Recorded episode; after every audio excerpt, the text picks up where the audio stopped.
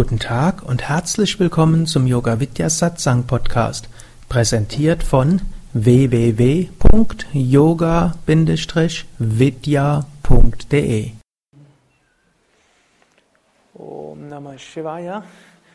Guten Abend und herzlich willkommen zu diesem besonderen Seminar, den inneren Schweinehund überwinden der vielleicht auch zu lernen, mit ihm umzugehen und anstatt ihn zum Boykottierer zu haben, zu lernen, dass er uns irgendwo auch unterstützen kann, wenn wir ihn mit ihm geschickt umgehen können. Es ist ein wichtiges Thema. Die meisten von euch haben schon eine Weile Yoga praktiziert. Ich nehme an, alle von euch haben sich schon öfters wichtige Sachen vorgenommen in ihrem Leben. Ich nehme an, die, den meisten von euch ist schon gelungen, sehr viel Gutes in ihrem Leben umzusetzen. Und viele von euch haben auch bemerkt, dass manches nicht ganz so einfach ist. Und gerade wenn wir auf dem Gebiet des Yoga gehen, dort machen uns ja die Yogis eine ganze Menge von Versprechungen. Das heißt, wenn wir nur richtig üben. Und wenn wir unser Leben gut führen, dann kann unsere Gesundheit besser werden, wir können mehr Energie haben, wir können mehr Freude haben, wir können ein positiverer Mensch sein, wir können unsere Beziehungen zu anderen Menschen schöner machen, wir können mehr Liebe empfinden, wir können mehr Erfolg im Leben haben, man kann spirituelle Erfahrungen machen, schließlich seine Talente und Fähigkeiten entfalten. Yogis behaupten, da ist sehr viel mehr in uns drin, als wir das bisher so glauben. Und dann können wir irgendwann die vollkommene Einheit verwirklichen. Das ist eine ganze Menge, oder? Ich glaube, es gibt fast nichts, was einem so viel verspricht wie Yoga. Hm? Nur es gibt einen kleinen Haken dabei.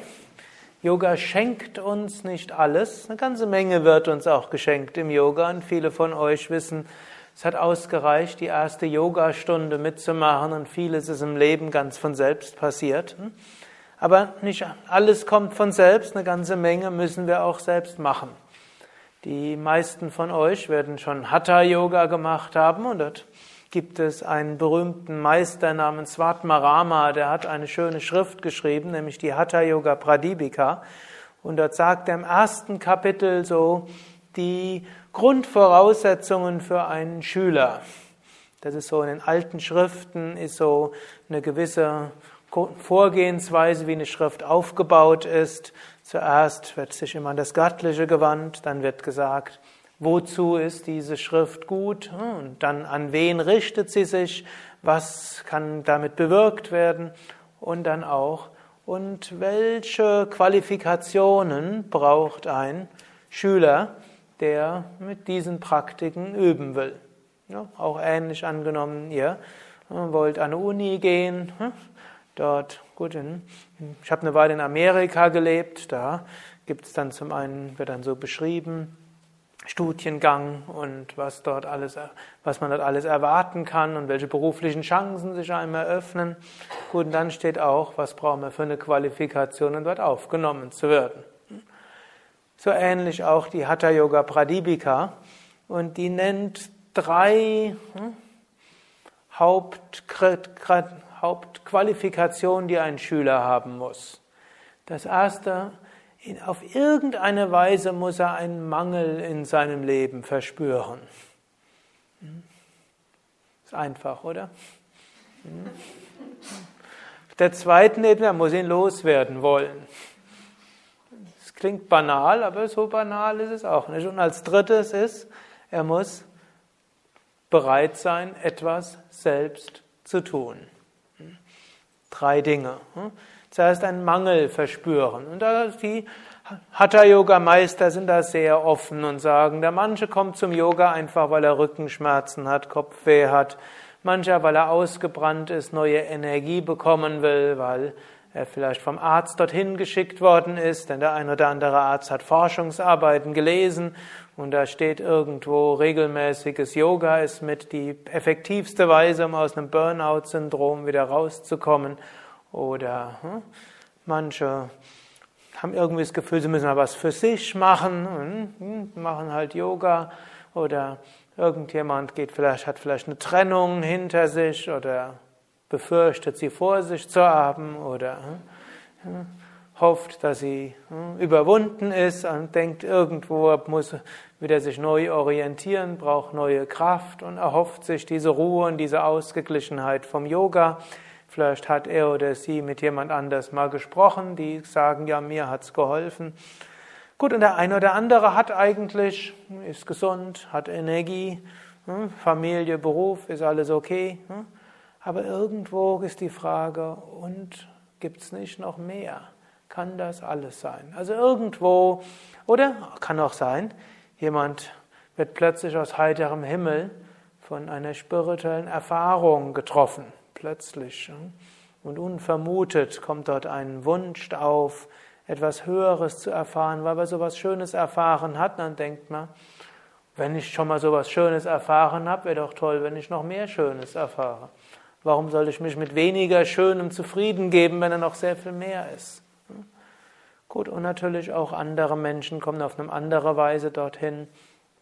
Sie eine, eine Sinnfrage in dem Sinne, sie sind irgendwo durchgeschüttelt in ihr worden in ihrem Leben und fragen sich, wozu das Ganze? Also diese spirituelle Sinnfrage. Oder manche von euch mögen in sozialen Berufen tätig sein, lehrenden, heilenden, helfenden Berufen. Und ich glaube, jeder, der hilft, wird feststellen, man kann nicht ausreichend helfen. Man würde gerne sehr viel mehr helfen. Und dann fragt man sich auch, wozu das ganze menschliche Leiden? Und ich würde so viel gern da ändern wollen. Und auch dort kommt dann diese Sinnfrage. Gut, das sind verschiedene Arten von Mangel, die wir irgendwo spüren wollen. Das zweite ist, hm, was heißt, wir wollen es auch loswerden. Das klingt banal. Hm, aber manche Menschen haben irgendwelche Probleme in ihrem Leben, Sie leiden zwar drunter, aber sie wollen sie nicht loswerden. Irgendwo gibt es Sicherheit. Angenommen, jemand hat sein ganzes Leben eine bestimmte Krankheit gehabt, das strukturiert das Leben, das bestimmte Selbstbild, das bestimmte irgendwo den Umgang mit anderen Menschen und angenommen, man wird das Problem plötzlich loswerden, dann wird das Leben sich ändern. Ich habe mal so einen umfangreichen Bericht gelesen von Menschen, die in der Kindheit sehend waren und dann irgendwie in der Jugend das Augenlicht verloren haben und dann 20 Jahre später mit einer Operation, einer neuartigen, wieder sehend geworden sind. Die waren nicht gleich happy danach. Das ist nicht so eine einfache Sache, das muss man wissen. Ein Problem loszuwerden heißt nicht nur, dass es einfach nur schöner wird. Das ist, eine, das ist irgendwo eine Umstrukturierung. Dennoch, hm, ich meine, es ist wert. Hm. Also ich will euch da jetzt keine Angst vormachen, was Gutes in eurem Leben einzuladen. Aber ihr seht, es hat eine andere Seite.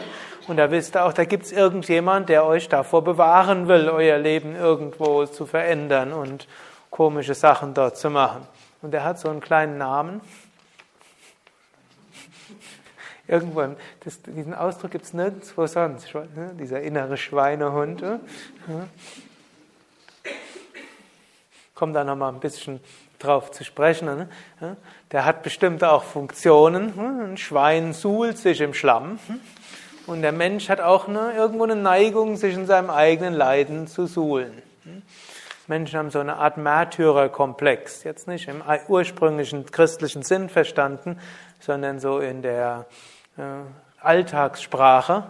So Märtyrer heißt, man zeigt, dass man leidet und zieht sein Selbstwertgefühl daraus, dass man leidet.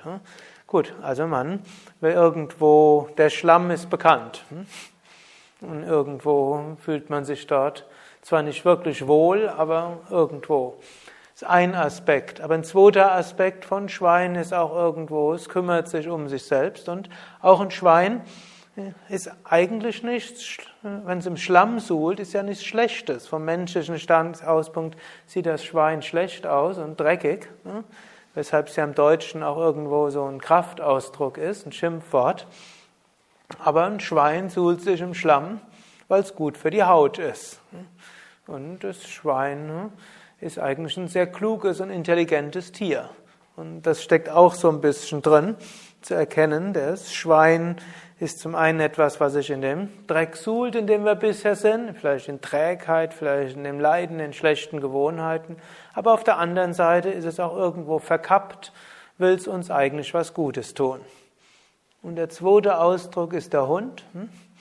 Und der Hund kläfft, hm? das ist der eine Aspekt. Hm? Und der bewacht da, wo man ist. Viele wissen, ich habe ja auch einen Hund. Und wenn irgendjemand Fremdes dort in die Nähe kommt, dann wuh, wuh, wuh, der macht das noch viel lauter, als ich es hier mache. Hat noch nie jemanden gebissen, also braucht man auch keine Angst haben, aber es ist schon ein bisschen erschreckend. Gut, und irgendwie manchmal weiß er gar nicht, dass ich komme und dann fängt er auch an, mich zu bellen, an zu bellen. Und dann, wenn ich dann aufmache, dann rennt er erstmal kurz weg, hat ein schlechtes Gewissen dort. Irgendwann habe ich einmal zurückgebellt. Gut, und damit ist auch der Hund bewacht das Territorium und verhindert, dass dort irgendwie jemand Neues kommt, der irgendwo alles umwirft. Der hat eine Aufgabe. Angenommen, wir würden alle unsere Ideen sofort umsetzen, wäre nicht gut. Aber der Hund hat eben auch noch eine zweite Aufgabe. Nicht nur sein Wachhund, sondern er ist auch ein treuer Diener. Es gibt kein Tier, das so freundlich und nett zum Menschen ist wie ein Hund. Sogar so weit, selbst wenn, man, selbst wenn Menschen böse zu einem Hund sind, bleibt der Hund normalerweise weiter freundlich. Muss ich gerade so ein bisschen dran denken.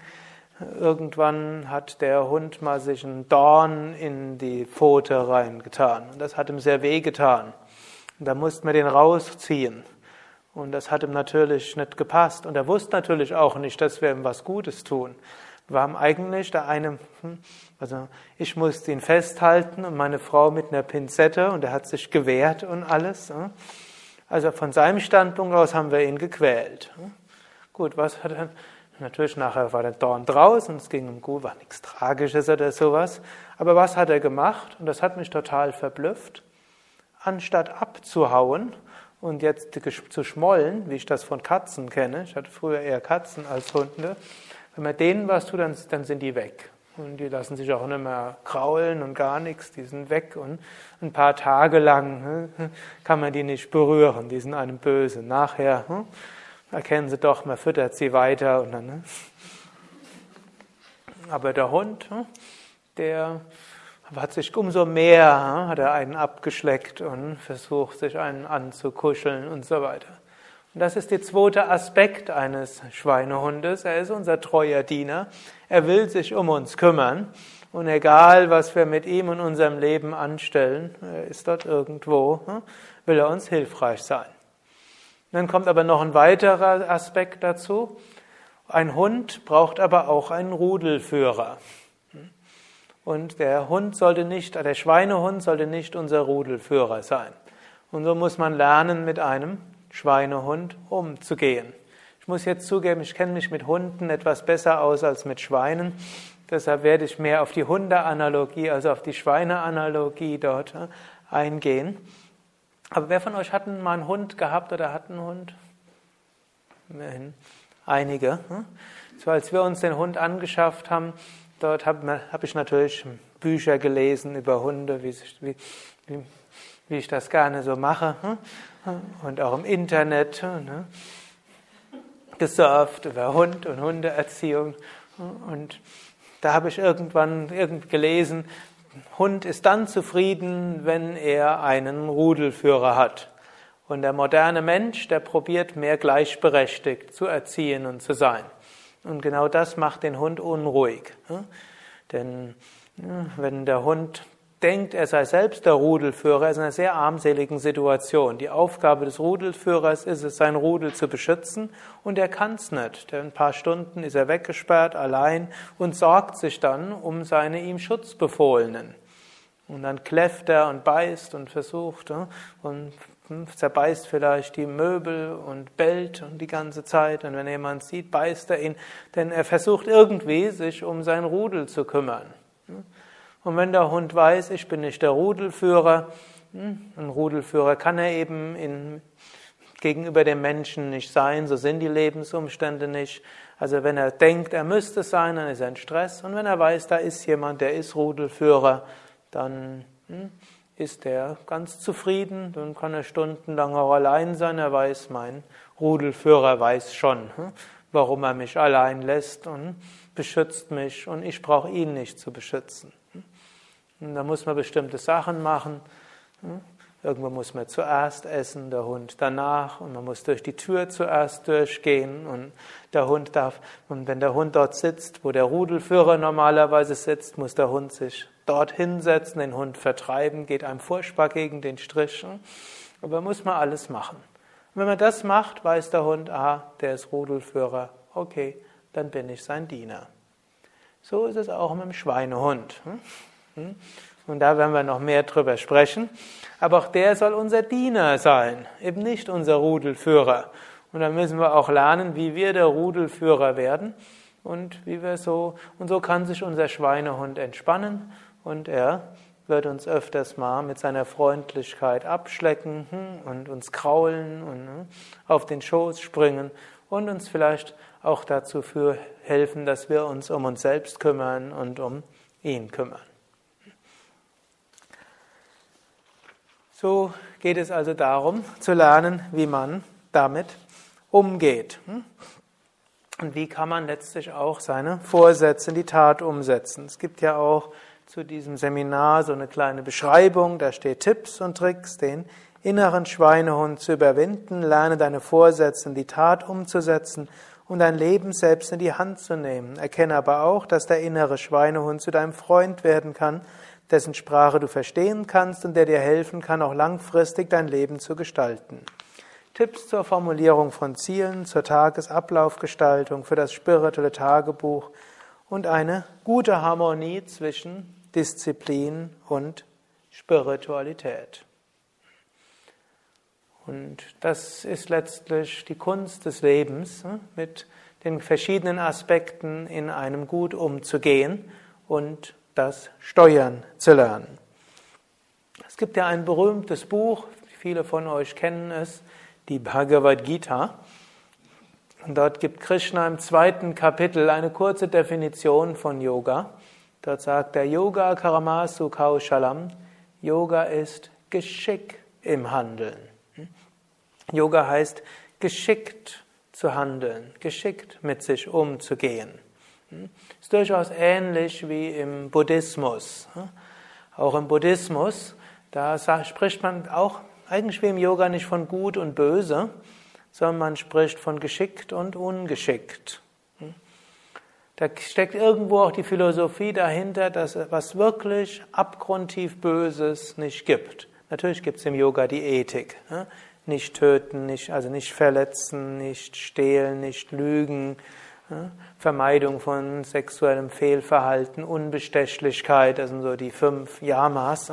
Nicht, dass er dort jetzt falsch versteht.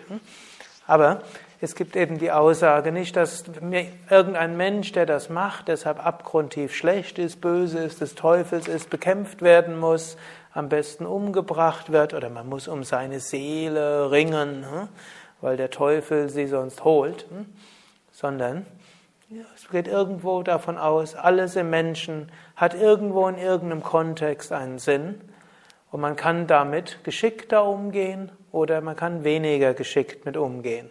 Wenn man weniger geschickt mit umgeht, schafft man Leiden für sich selbst und für andere, entweder sofort oder langfristig.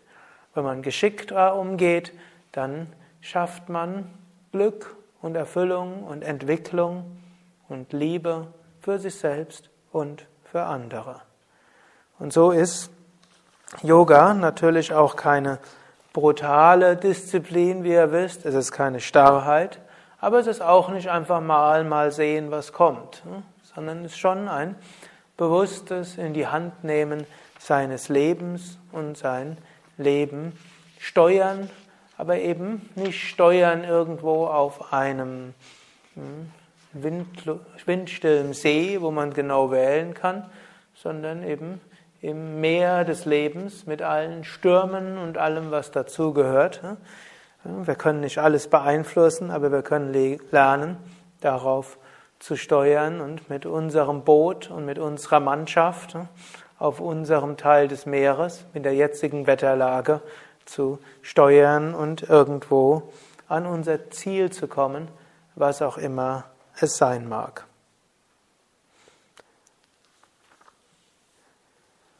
Gut, dieses Seminar wird wie alle Seminare bei Yoga Vidya hm, Verbindung sein von Praxis und Theorie. Von unserem Thema aus werde ich einiges erzählen. Ich werde euch einiges ab und zu mal fragen. Ihr werdet einiges auch aufschreiben.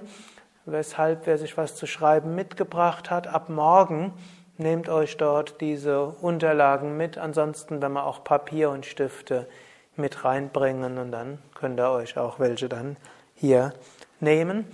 Also das ist von den Vorträgen und Workshops her. Ansonsten gibt es auch Yoga-Stunden und Meditation und Mantra singen. Und diese Kombination von Meditation, Mantra singen, von Yoga-Stunden mit Asanas, Pranayama, Entspannung, mit gesunder Ernährung. Ihr braucht euch hier nicht zu überwinden, morgen mal Salat zu essen. Hm? Falls das für, ich nehme an, für die wenigsten Leute das eine Überwindung, aber falls es für jemanden ist, mal ein ganzes Wochenende gesund zu essen, hm? da müsst ihr keinen Schweinehund zu überwinden, sondern ihr bedient euch an dem reichhaltigen und hoffentlich wohlschmeckenden hm, Buffet und das hm, selbst gibt euch neue Kraft und Energie und Enthusiasmus, so dass ihr dann die nächsten Woche hm, einiges umsetzen könnt, was ihr euch vielleicht in dieser Woche erarbeitet, was ihr euch vornehmen wollt. Und das ist eben auch gut zu erkennen. Da sind Menschen unterschiedlich und es gibt auch, man muss auch lernen, unterschiedlich mit seinen inneren Schweinehund umzugehen. Das ist wie bei verschiedenen Hunderassen, die sind auch unterschiedlich. Zum Beispiel den Hund, den wir haben, der, der ist unwahrscheinlich gut zum Springen und der, könnte, der, der springt gerne auf Mauern und auf Stühle und überall hin. Dem brauche ich bloß dorthin zu zeigen und dann rennt er dort hoch. Aber zu probieren, dass der apportiert, das ist zwecklos. Das ist nicht seine Sache. Und so ähnlich ist es mit jedem, jedem inneren Schweinehund. Die funktionieren anders und mit denen muss man anders umgehen. Und so ist auch so ein bisschen Überlegung, oder was an diesem Wochenende vielleicht ein bisschen mehr lernt, wie manifestiert sich mein Schoßhund oder Raubtier oder Rudelmitglied und wie kann ich mit ihm umgehen. Und das ist dann eben durchaus unterschiedlich. Da gibt es Menschen, die schreiben sich einen Plan und das wird gemacht und fertig. Und dann muss man halt nur ein paar Minuten dort für alles Mögliche einbauen. Und, und dann gibt es andere, die müssen anders mit ihrem Leben umgehen. Und das ist vermutlich die Mehrheit. Mindestens die Mehrheit, die hier sitzt. Und dort gilt es, etwas kreativer mit umzugehen. Und so muss auch jeder so seinen eigenen Weg finden. Es gibt da so eine schöne, schöne äh, rabbinische Geschichte.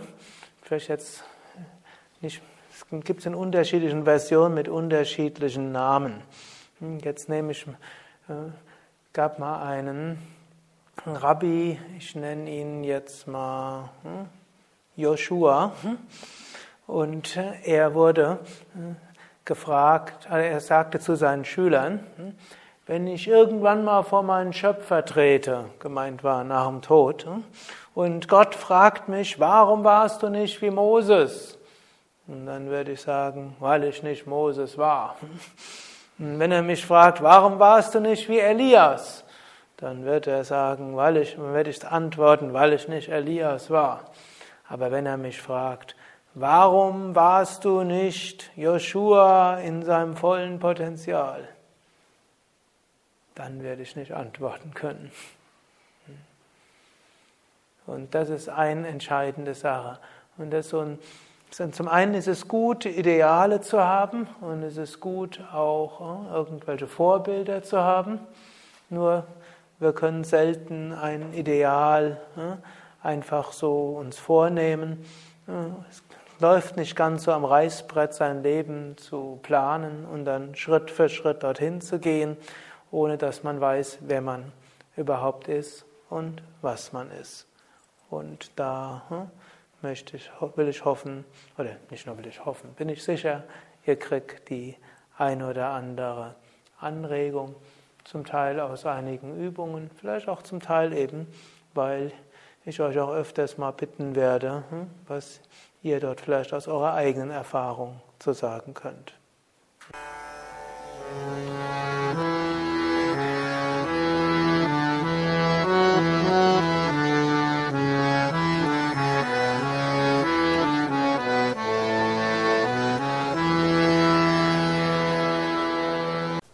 Dies war also die aktuelle Ausgabe des Yoga Vidya Satsang Podcasts, präsentiert von www.yoga-vidya.de